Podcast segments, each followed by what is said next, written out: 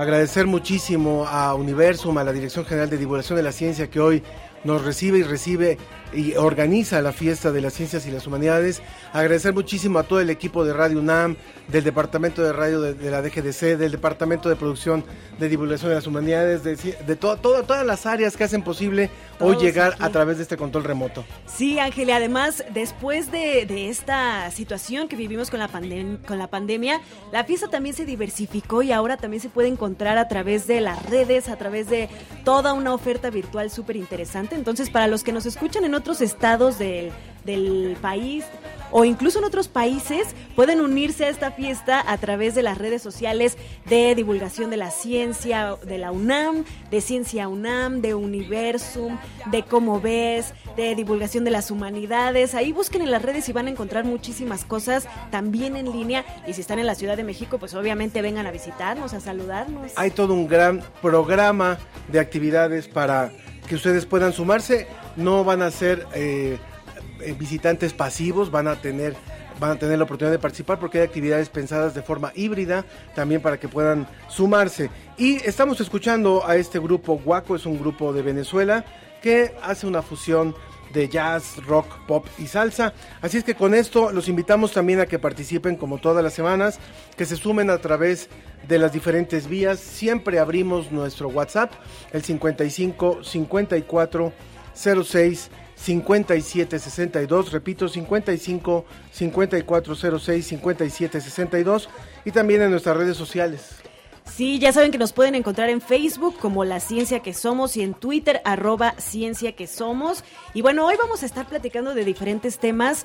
Esta décima fiesta de las ciencias y las humanidades está dedicada al deporte, la relación que tiene el deporte y la ciencia y las humanidades, obviamente. Entonces vamos a estar platicando de trucos de la ciencia para mejorar la práctica deportiva, de eh, pues algunos aditamentos tecnológicos y cuestiones de la tecnología que también ayudan a la práctica del, del, deporte, las fake news en torno a la nutrición y todo eso. Entonces tenemos un programa interesantísimo.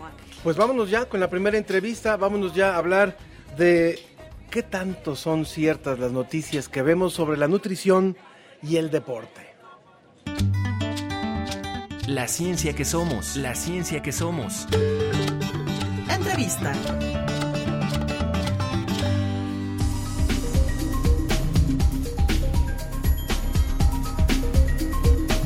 Ya está con nosotros aquí, eh, aquí mismo también en esta cabina de radio que se ha montado en el estacionamiento de Universum, la maestra Miriam Ruiz Morales, ella es profesora de la asignatura de nutrición en la licenciatura de nutrición humana por la UNAM. Es maestra en ciencias del deporte y del ejercicio por la Universidad Pablo de Olavide eh, de España. Bienvenida, maestra. Bienvenida, maestra. Gracias por estar con nosotros. Ay, pues muchísimas gracias a ustedes. La verdad es que les agradezco mucho su invitación y sobre todo como ustedes habían comentado al inicio de esta, bueno, transmisión, la verdad es que estoy muy contenta de estar con ustedes y sobre todo poder convivir ya en persona después de dos años de pandemia. Entonces, para mí es una experiencia muy emocionante. Muchas gracias. Pues para nosotros también estamos muy emocionados y precisamente con la pandemia, pues todos nos empezamos a interesar muchísimo por nuestra nutrición. Todos nos pusimos a cocinar, sacamos nuestros mejores eh, trucos de alimentación y queríamos además mejorar nuestra salud para poder enfrentar la crisis, eh, pues esta pandemia que nos atacó. Pero pues también entonces empezaron a surgir muchísimas opciones para de alguna forma informarnos a través de las redes, de eh, pues los medios digitales, pero muchas de ellas fake news. ¿Cómo se enfrentaron ustedes, los nutriólogos, a este bombardeo de información en las redes?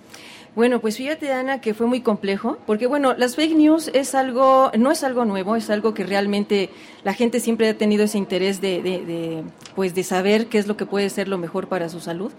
Y bueno, básicamente, pues las fake news tienen que ver con una información que tienen tal vez un carácter pseudo periodístico o puede tener un carácter también pseudocientífico. Entonces fue algo muy complejo porque se generaron una gran cantidad. lo que pasó es que realmente cuando uno tiene miedo se, se produce algo que se llama incertidumbre. Y al no tener esa certeza de qué es lo que es mejor, pues uno va a recurrir a cualquier medio para poder saber y ponerlo en práctica.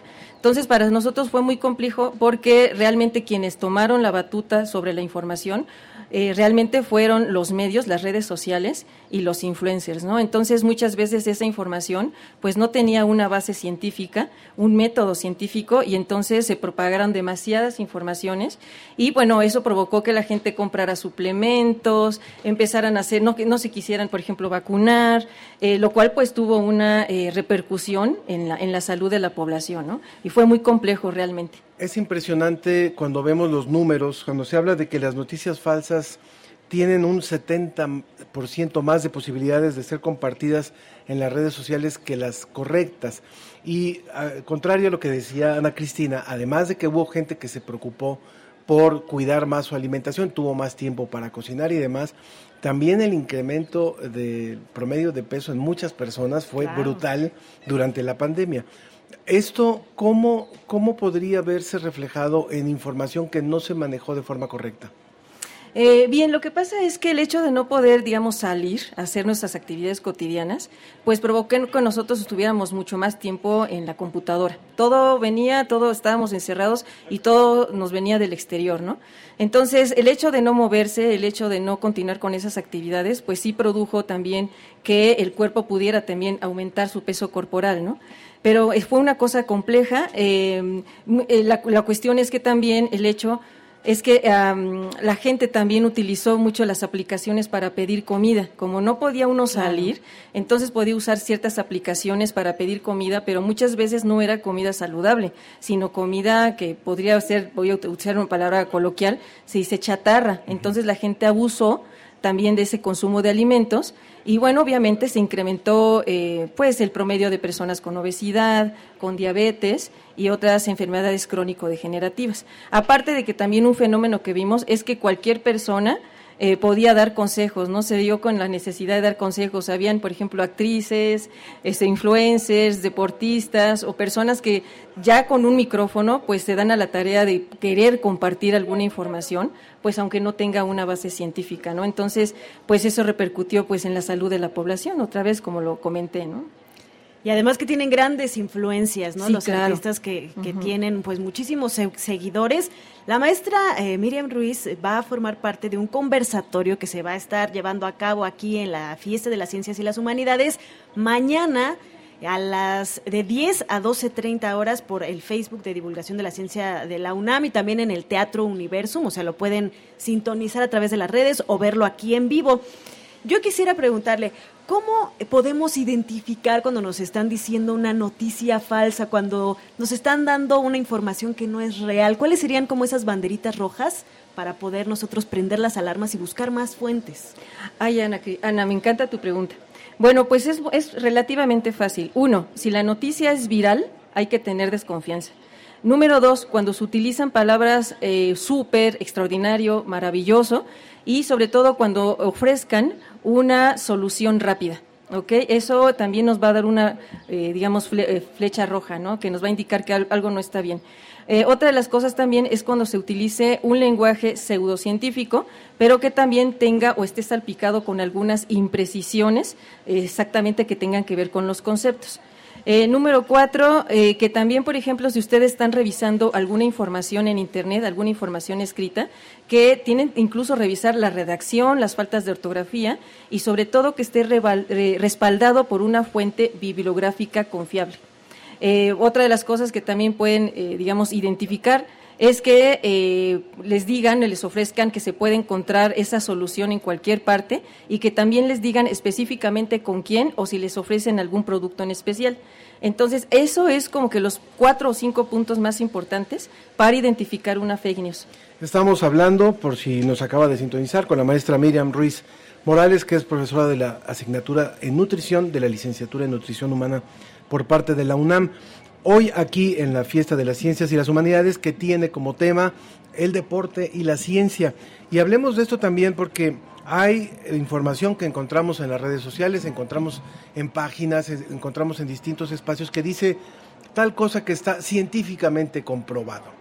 y ese pareciera que es el argumento para que podamos tener cierta confianza y justamente lo que nos estás diciendo es que no podemos confiar tan a ciegas, ¿no? Exactamente.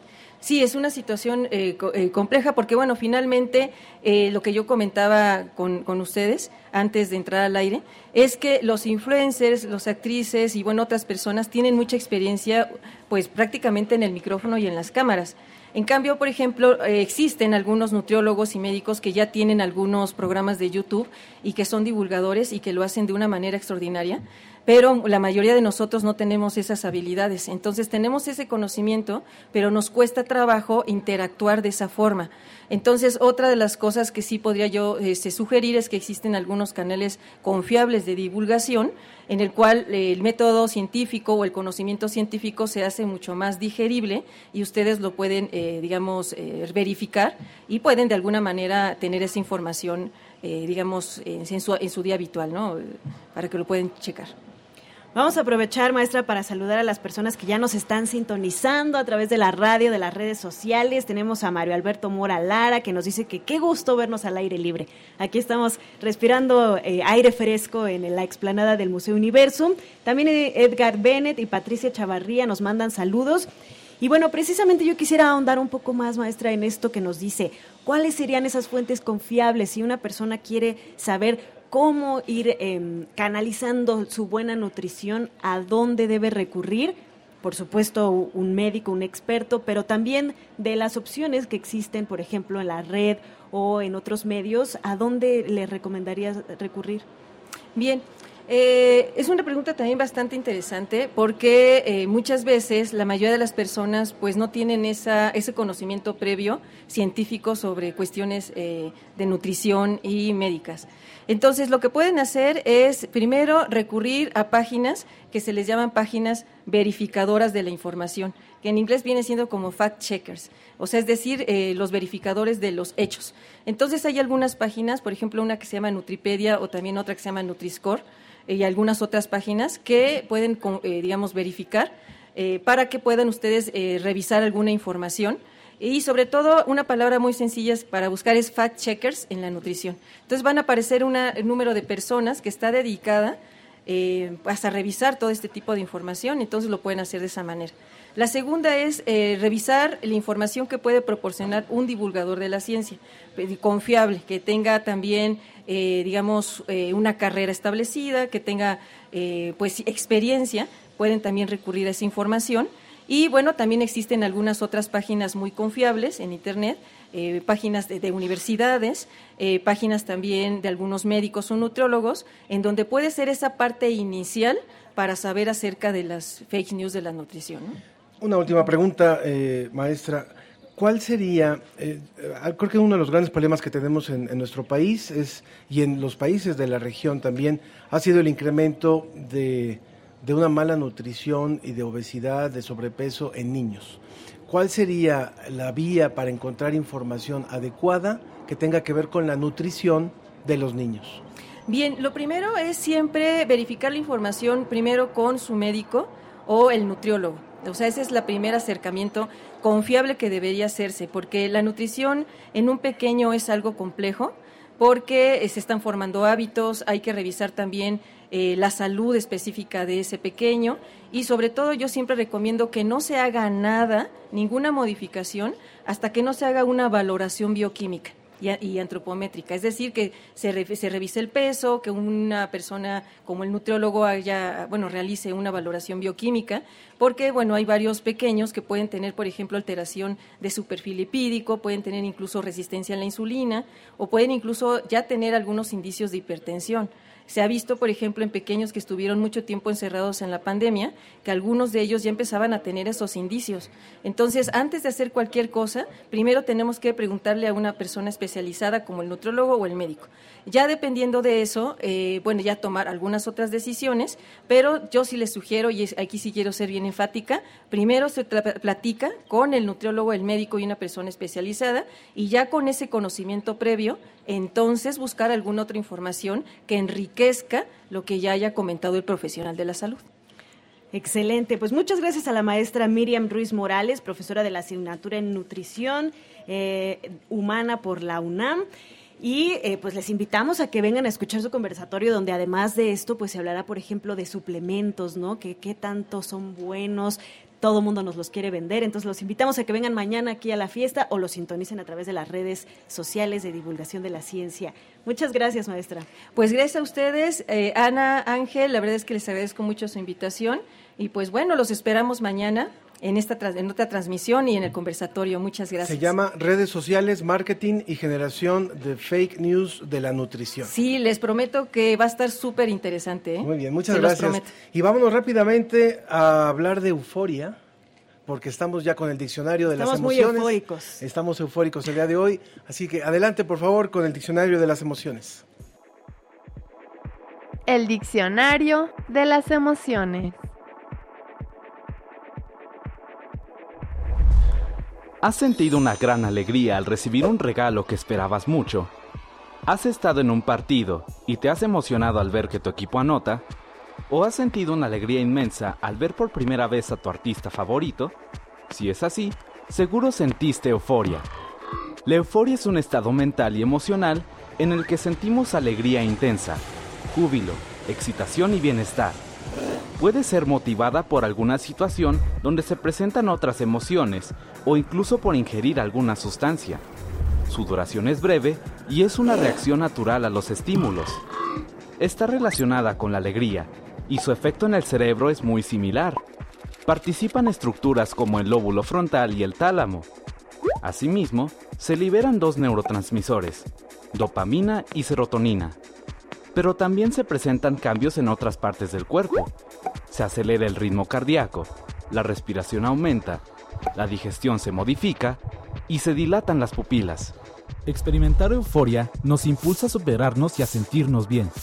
Sin embargo, no siempre es una emoción que nos beneficia, ya que nos impide pensar con claridad, ver los riesgos que nos rodean, además de trabajar eficientemente.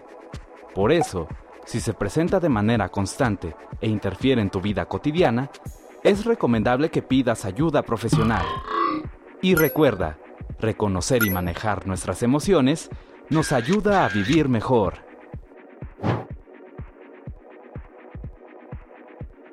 Humanidades Comunidad. La, ciencia, que, somos. Iberoamérica al aire.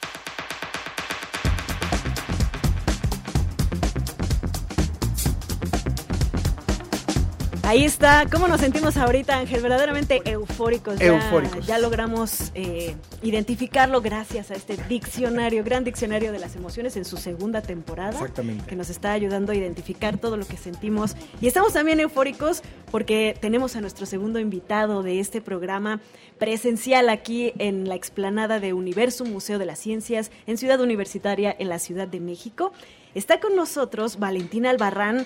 Él es director de Cultura Física de la Dirección General del Deporte Universitario de la UNAM y es que no mencionamos que fue una alianza estratégica esta, la de eh, la Dirección General de Divulgación de las Ciencias, de las Humanidades y Deporte UNAM, eh, la Dirección General del Deporte Universitario, para crear esta maravillosa décima edición de la Fiesta de las Ciencias y las Humanidades dedicada al deporte y su relación con la ciencia y las humanidades.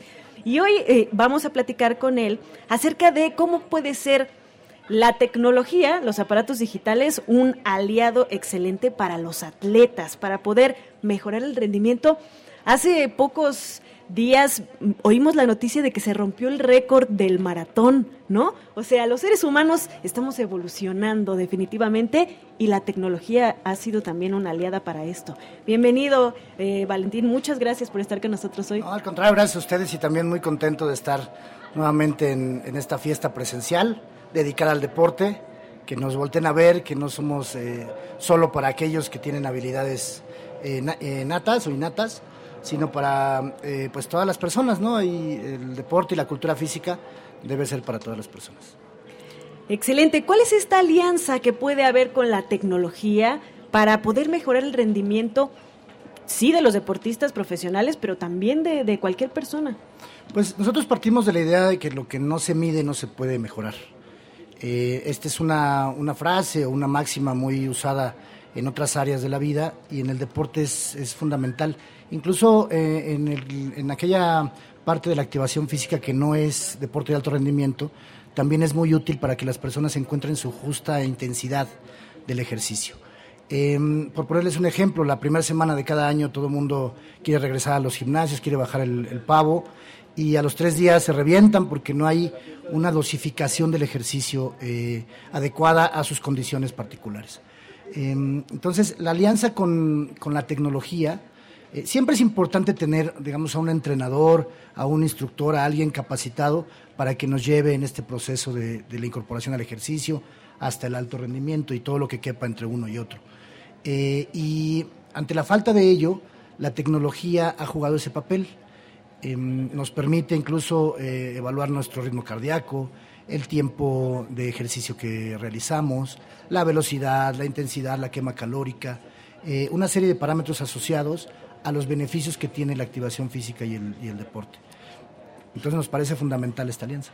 Voy a recordarle rápidamente al público que puede comunicarse con nosotros también a través del WhatsApp del 55 54 06 57 62, como lo hizo también eh, Manuel Cabero, que también manda saludos, y también a través del Facebook La Ciencia que Somos y en Twitter arroba Ciencia que Somos. Hoy conversando con Valentín Albarrán de la Dirección General de Deporte Universitario. Cuéntanos también, Valentín, ustedes ya se metieron en, en todo lo que representa hacer una aplicación. Háblanos por favor de esta, de esta novedad y qué tanto está ya disponible para los públicos. Mira, desde el principio de la, de la pandemia, del confinamiento, teníamos la intención de hacer eventos a distancia, eh, convocando por supuesto a la comunidad universitaria y en general a la comunidad del país. Eh, nos encontramos con la, con la dificultad de que si lo hacíamos con una aplicación de las que hay en el mercado, tendríamos que compartir nuestra base de datos, cosa que por supuesto, además de que es ilegal, este, no nos parecía ética. ¿no? Eh, y, o al revés, que aquella aplicación del mercado nos, nos compartiera su base de datos, cosa que tampoco iba a suceder. Entonces, eh, el único camino era desarrollar nuestra propia aplicación. Eh, lo hicimos eh, en conjunción con la DGTIC y con, algunos desarrolladores externos.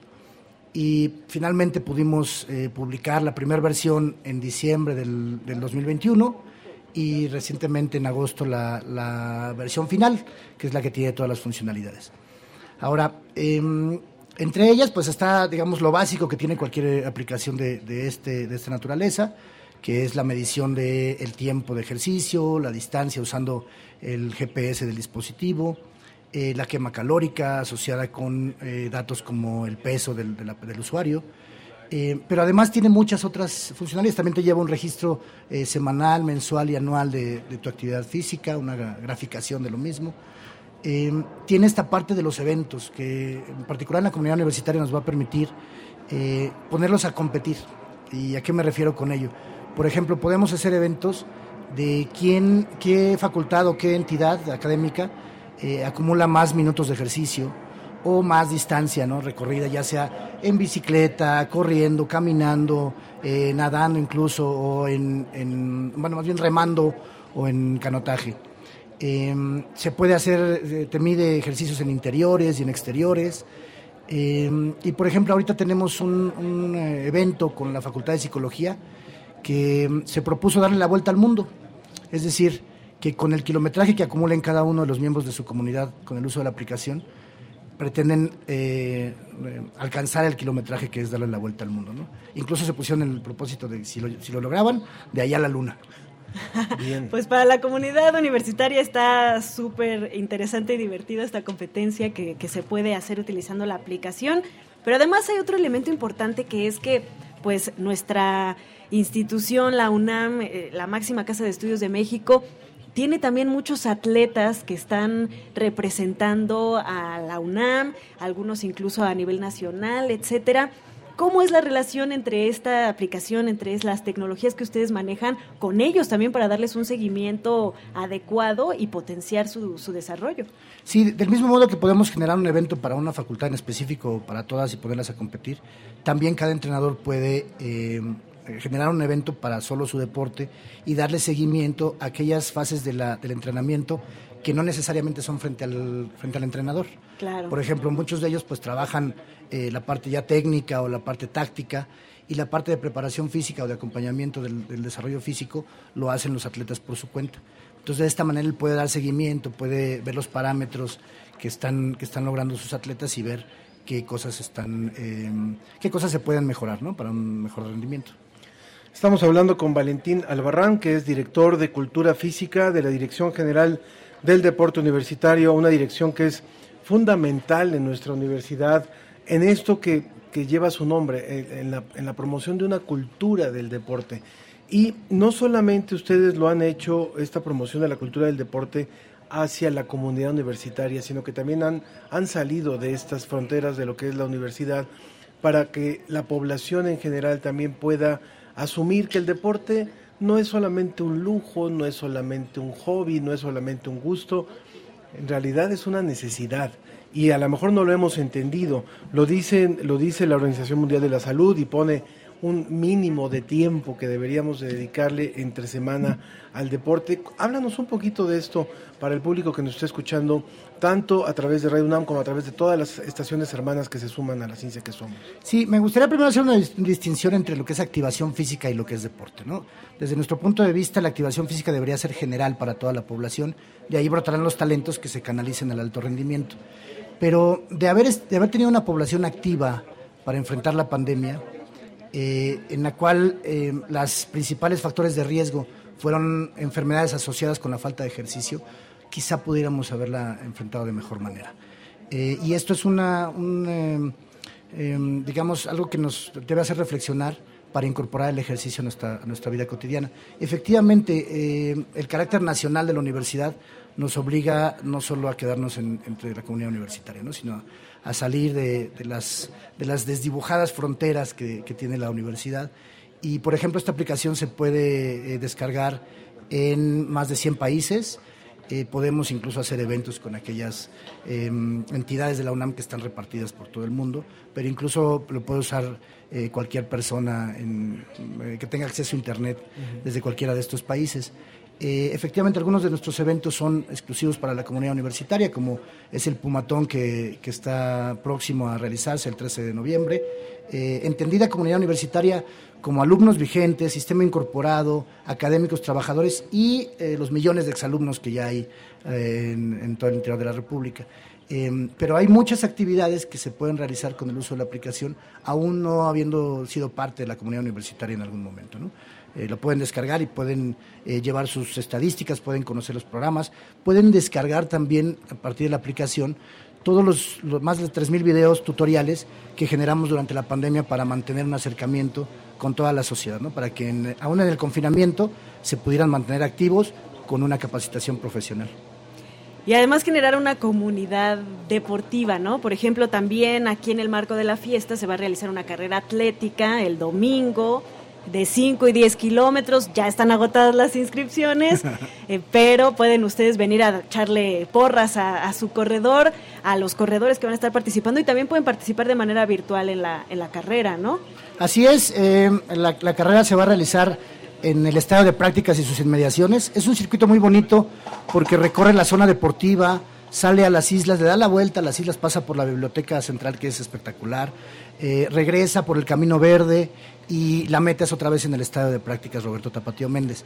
Eh, efectivamente ya las inscripciones se cerraron para la parte presencial, pero todos aquellos que estén interesados en participar desde su casa, desde este otros lugares de México, no es necesario que se acerquen por acá, lo pueden hacer en cualquier parte del mundo con el uso de la aplicación. Ya está dado de alta el evento, se registran. Eh, a la hora de, iniciar su recorrido, nada más eh, lo, lo, asocian al evento que ya va a aparecer en, el, en la pantalla principal, para que ese ejercicio no sea una sesión más, sino que se pueda registrar dentro de los parámetros del mismo evento y podamos ofrecerle su resultado a cada uno de los usuarios. Y pueden ganar la carrera de manera virtual incluso, ¿no? ¿Por qué no? Podría ser. ¿Cómo se llama la aplicación para poderla ubicar perfectamente? Así, Deporte UNAM. Eh, está disponible en iOS y en Android eh, y la pueden descargar eh, pues ahorita. ya ahorita descarguenla, ya descarguenla. Valentín, eh, también quisiera que brevemente para cerrar nos dijeras cuáles son las otras vías de contacto con, con Deporte UNAM, porque tienen eh, redes sociales donde están subiendo constantemente diferentes actividades y, cosas. Sí, eh, tenemos digamos, una gran agenda. Em, estamos en todas las redes sociales como Deporte UNAM y nuestra página donde tenemos todos los contenidos y todos los programas, cursos, eh, convocatorias, etcétera, que realizamos es deporte.unam.mx. Ahí nos pueden encontrar y están incluso los teléfonos de contacto de cada área y con gusto los atendemos en cualquiera de sus dudas. Muy bien, pues muchísimas gracias a Valentín Albarrán, quien es director de Cultura Física de la Dirección General de Deporte Universitario. Gracias por estar otra vez aquí con nosotros en, en la ciencia que somos. Bueno, no otra vez, pero vas a estar otra vez. Eso sí, eso sí te lo prometemos. Y gracias a quienes están comunicando con nosotros, como eh, nos escribió Andrea Smart, que dice saludos a todo el equipo y el auditorio desde eh, Química UNAM. ¿Dónde puedo conseguir un diccionario de las emociones? Puede pedirlo aquí en, en, Universum, aquí, no, perdón, en Universum no, en, en el Museo de las Constituciones, en eh, la Casa de las Humanidades y también en la Facultad de Psicología, donde puede conseguir el diccionario impreso. Excelente, pues hay que ir por el diccionario y descargar Deporte UNAM. Y Mario Alberto Mora dice, muy buen tema, hoy todo el mundo es un experto en nutrición y puede ser muy peligroso. Me da muchísimo gusto que estén transmitiendo desde la UNAM en un evento tan interesante como la Feria de las Ciencias y las Humanidades. Y eso lo dice Sergio Gasca y Patricia Chavarría. Saludos desde la alcaldía de Tláhuac. Excelente. Muchas gracias, Valentín. Pues seguimos aquí en la fiesta disfrutando de esta alianza tan intensa que existe en la vida cotidiana entre las ciencias, el deporte y, y las humanidades también. Sí, al contrario, gracias a ustedes y activarse. Excelente. Muy bien, muchas gracias. Continuamos.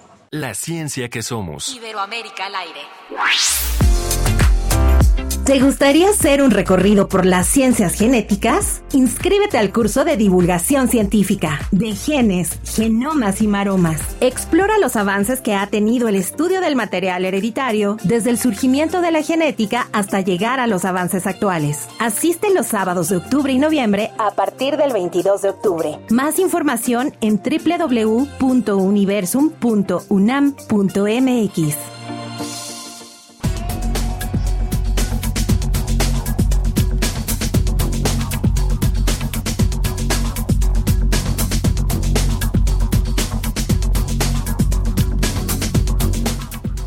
Continuamos aquí transmitiendo hoy completamente en vivo y hoy completamente presencial desde la explanada y el estacionamiento de Universo, Museo de las Ciencias en la zona cultural de Ciudad Universitaria.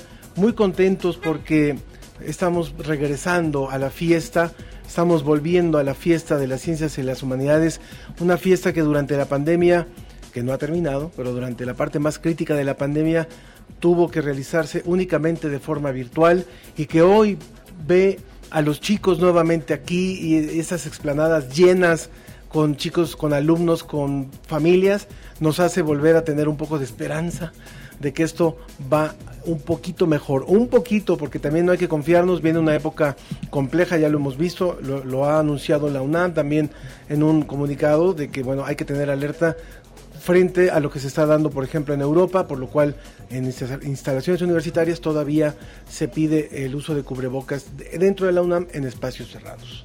Así es, Ángel, pero estamos en esta décima edición de la Fiesta de las Ciencias y las Humanidades y aunque ya tuvimos unos días de actividad intensa, todavía nos resta viernes, sábado y domingo de actividades y por eso está con nosotros Raúl Torres, él es encargado de Relaciones Públicas y Publicidad de la Dirección General de Divulgación de la Ciencia de la UNAM y además es vocero de esta fiesta y nos viene a platicar de todo lo que vamos a poder ver el resto de los días que quedan de esta fiesta. Raúl, bienvenido. Hola Ana, hola Ángel, un gusto estar por acá y verles nuevamente. Muchas gracias. Muchas gracias. Haznos así un resumen súper rápido de lo que ha pasado y, y pues para que luego platiquemos de lo que viene. Sí, tal cual. El martes tuvimos la inauguración donde estuvieron eh, todas estas personas directivas, ¿no? De las instituciones que colaboran en esta décima fiesta. El martes llevamos a cabo encuentros magistrales internacionales donde nos platicaban eh, personas en sedes en la UNAM eh, alrededor del mundo cómo es este quehacer científico y humanístico en torno al deporte, ¿no? Tuvimos por ahí una plática de la cirugía plástica, eh, donde, bueno, fueron, fue muy impactante, ¿no? Ver tantas imágenes que explicaban, ¿no? Lo que podía pasar. Este, pero, como también, la ciencia es una aliada, exacto, como en esos accidentes tan grandes la ciencia interviene y hace maravillas, ¿no? El día de ayer comenzamos ya con las pláticas, con los talleres, con todas las actividades presenciales y bueno, eso es lo que tenemos hasta ahora. Excelente. ¿Cuál es el público que hoy se ha propuesto la fiesta? O sea, finalmente han pasado 10 años, ha habido experiencia de todo el equipo que, que organiza la fiesta, que es un equipo muy grande y que trabaja mucho. ¿Cuál es la, cuál es la apuesta en este año, Raúl? Comenzó siendo un evento enfocado en chicas y chicos de bachillerato. Luego ya dijeron, bueno, vamos a subir la licenciatura.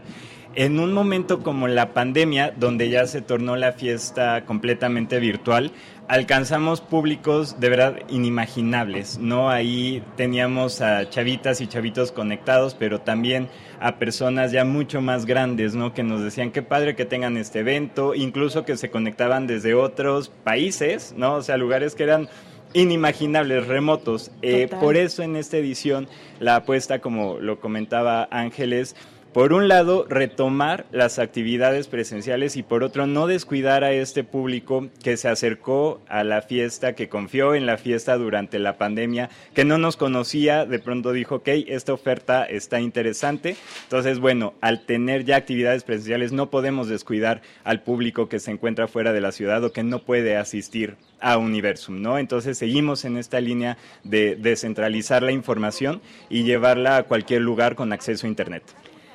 Pues para los que nos están viendo a través de Facebook, en la transmisión de Facebook Live, vieron que de pronto Ángel se desapareció de aquí. No se asusten, no se fue a ningún lado, sino que va a ir a platicar además con las personas que ya están llegando a la fiesta, porque las actividades presenciales empiezan a las 11, ¿no, Raúl? Este, pero pues ya está llegando la gente, ya están los talleristas, etcétera.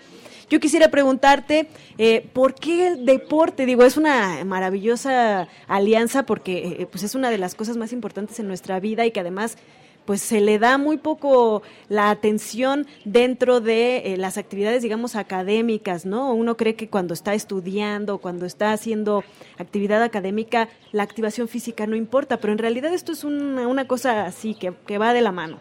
Sí, fíjate que tomó mucho sentido porque en el tema del deporte estaba planteado para el 2020. ¿no? Pero bueno, sucedieron cosas que todos sabemos, donde movieron al mundo, literalmente. Entonces, pensábamos que e, este tema debía experimentarse en presencial. Eh, fue por eso que dijimos, la primera oportunidad que tengamos de, irnos ya presencial, tocamos el deporte. Y tiene todo el sentido porque precisamente durante estos años hemos descubierto la importancia de la salud. Hace ratito lo platicaban sobre cómo de pronto medio mundo se creyó influencer de nutrición, de deporte, ni al caso, incluso a veces se atreven a vender planes, ¿no? Sin tener esta certificación. O suplementos y e, medicamentos. Exacto, los conocimientos científicos para poder apoyar a las personas. La salud entonces juega un papel indispensable tanto en el eje social como en el eje de la salud mental, como en, en, la física y es por eso que el deporte juntado con la ciencia y las humanidades pues es como una, un triángulo perfecto. Pues vámonos, Raúl, con Ángel, que está ahí con varios asistentes a la fiesta. Ángel, ¿con quién estás platicando por allá? Estamos aquí con unos chicos. Hola chicos, ¿cómo están? Bienvenidos, bienvenidos. Ellos vienen del plantel Tlalpan del Instituto de Educación Media Superior de los IEMS. Y cuéntanos, por favor, cuéntanos, por favor, ¿qué taller tomaron? El de biotecnología. ¿De qué se trató? ay, la verdad no me acuerdo. A ver, a ver, a ver, ¿de qué se trató? ¿De qué se trató? de Venga, venga, venga. ¿Quién, me dice? ¿Quién me dice? Y se van haciendo para atrás. Se van haciendo para atrás. Bueno, este, el taller más o menos trata sobre cómo evitar este, tener mucha basura, entonces cada vez se va reduciendo más, porque este, por más que se recicle, de todas formas, para reciclar la basura se necesita energía y agua, entonces tratan de reducir los desechos y saber distinguirlos y separándolos en distintas categorías. Muy bien. ¿Cuántos vienen del IEMS? ¿Cuántos son los que vienen? ¿Como unos 20 más o menos vienen de allá? ¿Quién, eh, ¿quién tomó el taller de Prepa 8? Todos también. ¿De qué se trató el taller ese de Prepa 8? ¿Quién me dice? ¿Quién? ¿Tú? Ven. Eh, es un método que es de transparentación. Eh, ajá, es una técnica y consiste en ver la anatomía de los animales. ¿Tú también, ¿Tú también lo tomaste? Es de conservación y tiene diferentes tipos de técnicas, pero mediante esas técnicas ayudan a ver a, este, a los animales su anatomía, su forma. ¿Ya conocían ustedes Universum? algunos sí, otros no. ¿Ya eh, hicieron algo adentro también en Universum? ¿Ya lo conocieron o todavía no? ¿No? Bueno, tú ya, ya lo conocías. Muy bien. Bueno, pues esos son algunos de los chicos que están participando, algunos de los cientos de, de, chicos que están viniendo aquí a la fiesta de las ciencias y las humanidades. Gracias por compartir con nosotros. Hoy va, hoy va a haber clases o hoy no. Hoy mataron clases. Bueno, hoy, hoy, hoy ya de aquí ya se van a, a otros lados, pero muchas gracias. Continuamos allá con Ana Cristina y con Raúl. Pues sí, Ángel, aunque hayan, aunque hayan matado clases, la fiesta es una excelente forma de aprender, de seguir con su formación no tiene que ser el conocimiento siempre tan rígido. Creo que ese es nuestro gran reto aquí en Divulgación de la Ciencia, mostrarle a la gente que, que se puede hacer fiestas de la ciencia y del conocimiento, Raúl. Cuéntanos ya para cerrar, ¿qué nos espera en los próximos días para la gente que todavía no se ha lanzado para acá o que no se ha conectado? Porque además hay muchísimas cosas virtuales e híbridas. Hay muchas cosas. Sí, antes de, comentarte lo que sigue, precisamente todo lo que se ha transmitido se queda ahí. Esta es también una ventaja por si no pudieron conectarse a tal plática, bueno, la pueden revivir. Esto que comentabas de no tiene por qué ser tan rígido de pronto la enseñanza. Ayer, por ejemplo, en la noche tuvimos una plática vía espacios de Twitter con Arturo Arturo López Gavito y un psiquiatra que comentaban el impacto de la música en el cerebro. Entonces, bueno, escuchar al, psiquiatra con toda esta explicación científica y Arturo López Gavito con todo el expertise que tiene de la música, pues es un deleite, ¿no? Y es precisamente esto de lo que se trata la, la fiesta. Lo que vamos a poder estar viendo son pláticas muy interesantes, por ejemplo, una que me entusiasma mucho es el universo Marvel, que tanto es ciencia, que tanto es ficción, que bueno, este es, es un, una producción, son producciones así, Nicha, además con moderadoras Estrella. buenísimas, ¿verdad? que, que, nos han acompañado a lo largo de la fiesta. Tendremos otro llamado eh, Enseñanzas marítimas que nos dejó Bob Esponja, que esto está muy padre porque, bueno, ubicamos a Bob Esponja como caricatura, como meme incluso, pero sin saberlo nos estaban ahí despertando un poquito la semillita de la biodiversidad marina.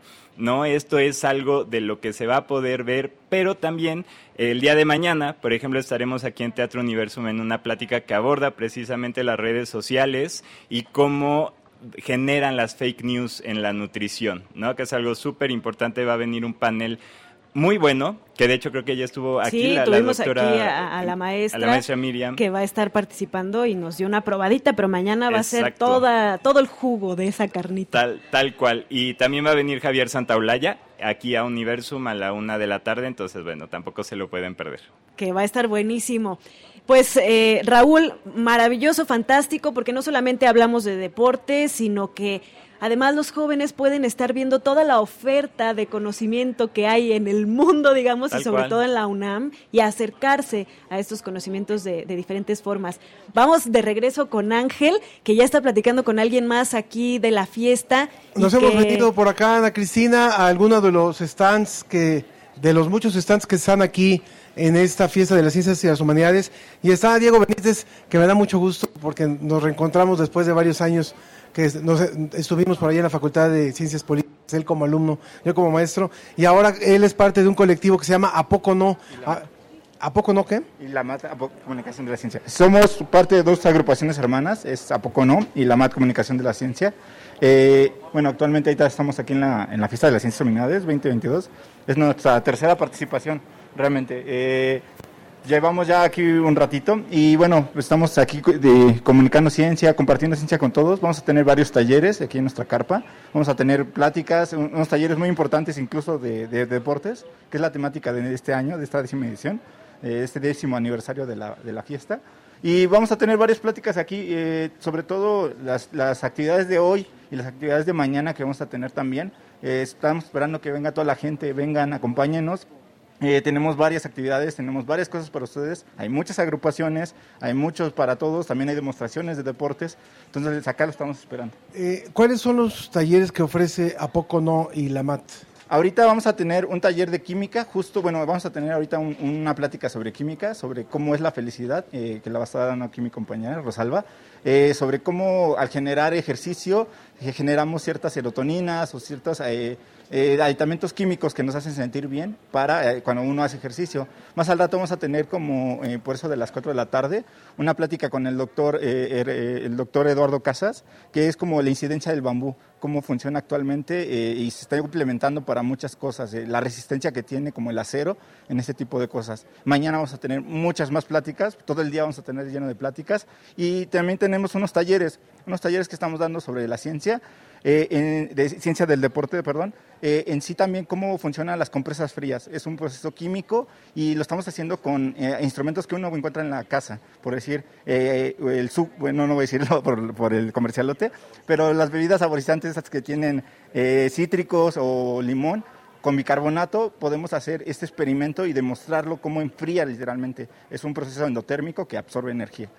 Pues muchas gracias. Y además son chavos, o sea, los que, eh, los que forman esta organización son chavos que se dedican a la divulgación, son colectivos que se dedican a la, a la divulgación y además eh, tienen unas playeras que ahorita, ahorita me voy a llevar una porque están padrísimas, ahorita se los voy a contar. Pero bueno, también está aquí con nosotros del CRIM, del Centro Regional de Investigaciones Multidisciplinarias. Gracias, Diego. Eh, Nancy Jiménez, ella viene del campus Morelos, donde está el CRIM. Cuéntanos, por favor, Nancy, eh, qué es lo que están ustedes presentando aquí en las carpas que están justamente en la explanada de Universum. Sí, muchas gracias. Eh, estamos presentando el programa de separación eh, de manejo integral de residuos en el campus Morelos.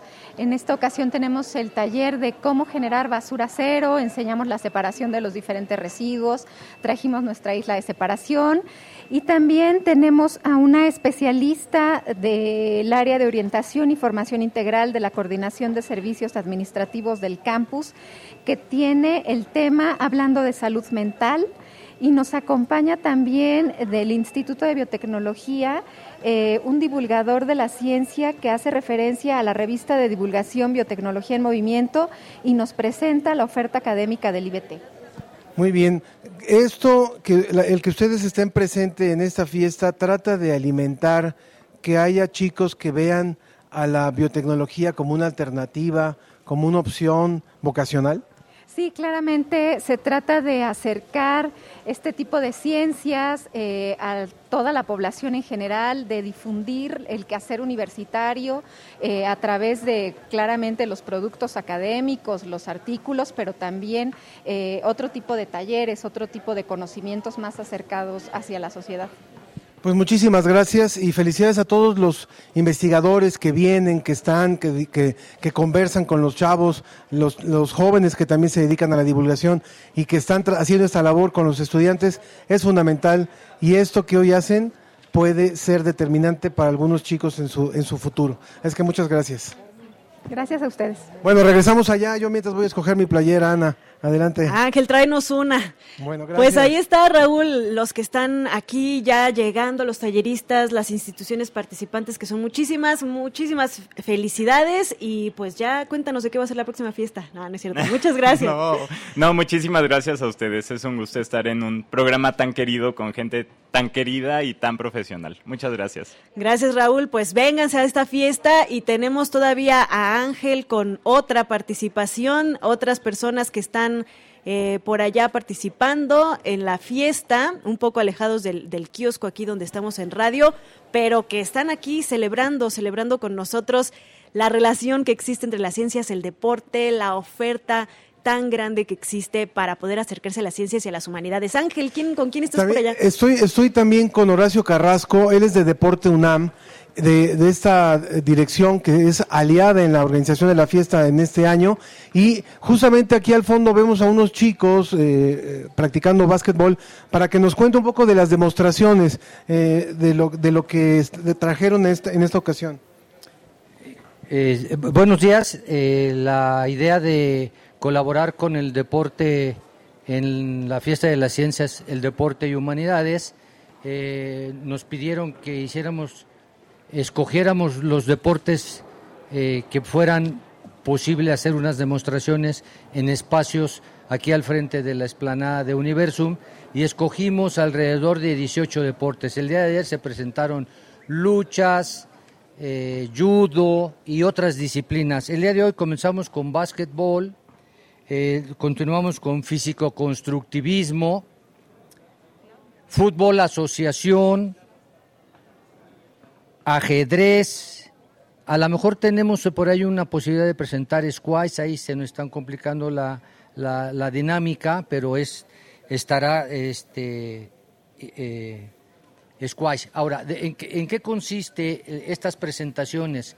Algunos ej- ejercicios de calentamiento, algunos, ayer por ejemplo en ajedrez se hizo una simulación de combate de sable, de espada, y en karate toda una dinámica de katas, eh, taekwondo hizo zoom, eh, este, y nosotros el día de hoy en básquetbol simplemente ejercicios de demostración de, pases y calentamiento. En fútbol va a ser la misma dinámica.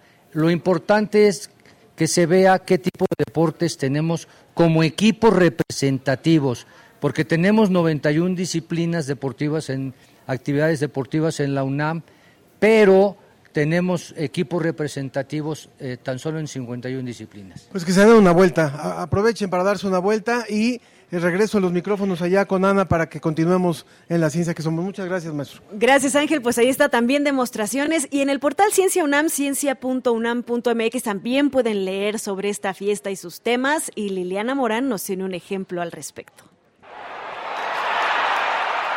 Trucos de la ciencia en el deporte.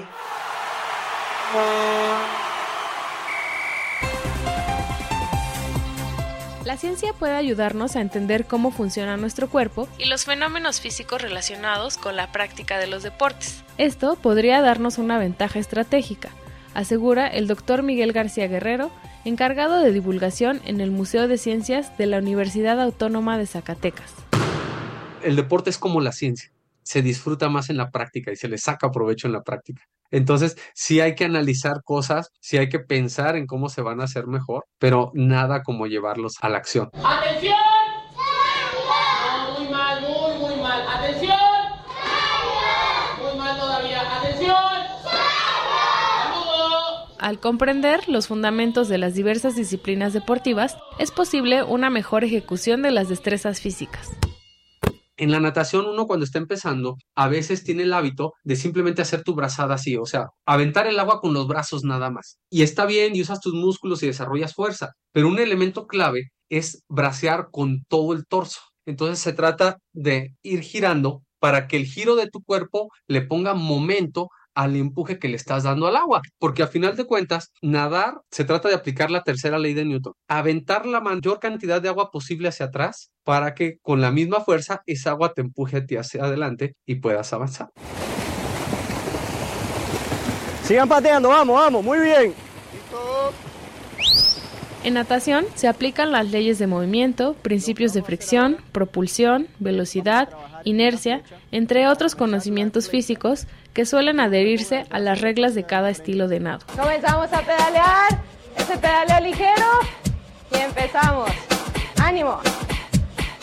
En el atletismo y otros deportes como el ciclismo, influyen factores propios de cada competidor.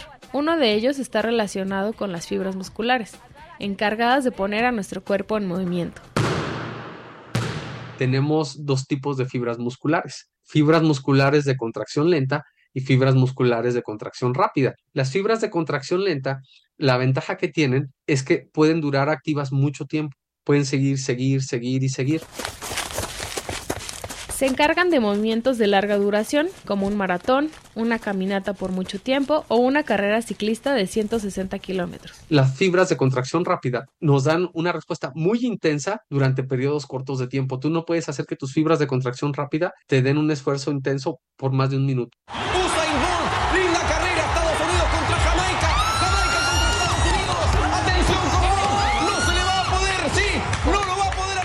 Usain Bolt, exatleta profesional jamaiquino, contaba con el 80% de su musculatura compuesta de fibras rápidas durante su etapa como profesional, por lo que no hubiera podido correr un maratón de 42 kilómetros. Hasta ahora, Bolt posee récords mundiales de los 100 y 200 metros planos, al ser el único humano en correr 200 metros por debajo de los 20 segundos y con el récord de 9.58 segundos en la prueba de 100 metros. ¿Cómo es la biomecánica de Bolt con la que pudo correr a más de 38 kilómetros por hora? ¿Qué influencia tiene la altura y la presión atmosférica en el atletismo? Soy Liliana Morán y te invito a leer el artículo completo en el portal Ciencia UNAM.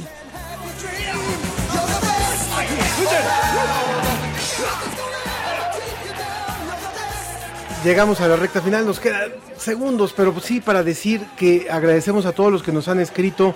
Sergio Gasca nuevamente, que nos dice que estaba muy interesado en el evento. Eh, Amina Zapata, la euforia sería una manifestación de la bipolaridad, pregunta. Se lo preguntaremos a psicología. También ella dice ponerse fitness con productos milagro. Sí, y bueno, Lili Morán nos dice que qué padre transmisión. Sergio Gasca también nos, nos dice que en su asesoría de académica en el IEMS les platicaba sobre sustancias químicas, eh, sobre la euforia y la felicidad y que les va a recomendar a sus estudiantes que vengan a Universum. Así que vengan. Y pues muchas gracias a todo el equipo que hizo Fernando, posible esta Fernando. Ramírez también dice, ¿hay alguna razón de peso que indique que algún deporte sea más generalmente saludable que otros? Y David Espinosa, ¿por qué es importante conocer la relación que tienen las ciencias y el deporte y cómo puedo aplicarlo en mi vida? Bueno, por supuesto que vamos a responder a través de las redes sociales. Hemos llegado al final del programa. Gracias a todo el equipo de Radio UNAM, gracias al equipo de producción de, la, radio de divulgación de la ciencia, de divulgación de las humanidades, redes sociales, eh, todos, todos, todos. Muchas gracias. Y Ana Cristina Olvera. Ángel Figueroa. Y, el- y la gente que está en Radio UNAM también. ¿Quién está Muchas hoy allá gracias. en Radio UNAM? Jesús Silva. Jesús Silva. Muy bien, a todos, a todos, muchas gracias. Que estén muy bien. Nos escuchamos la próxima semana y gracias por estar nuevamente. Hasta con la nosotros. próxima semana.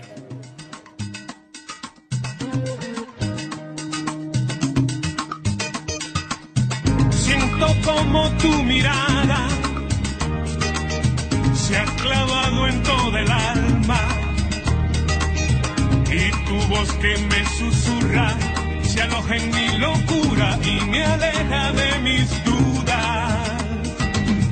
Si me dejas que te quiera, yo te quiero a mi manera.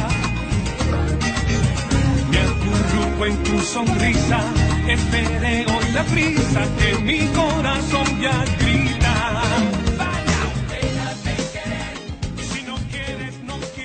Esto fue La Ciencia que Somos. Iberoamérica al aire. Los esperamos el próximo viernes. La Ciencia que Somos.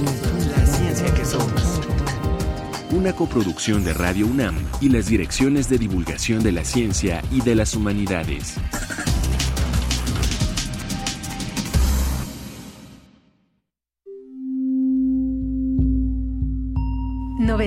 .1 de FM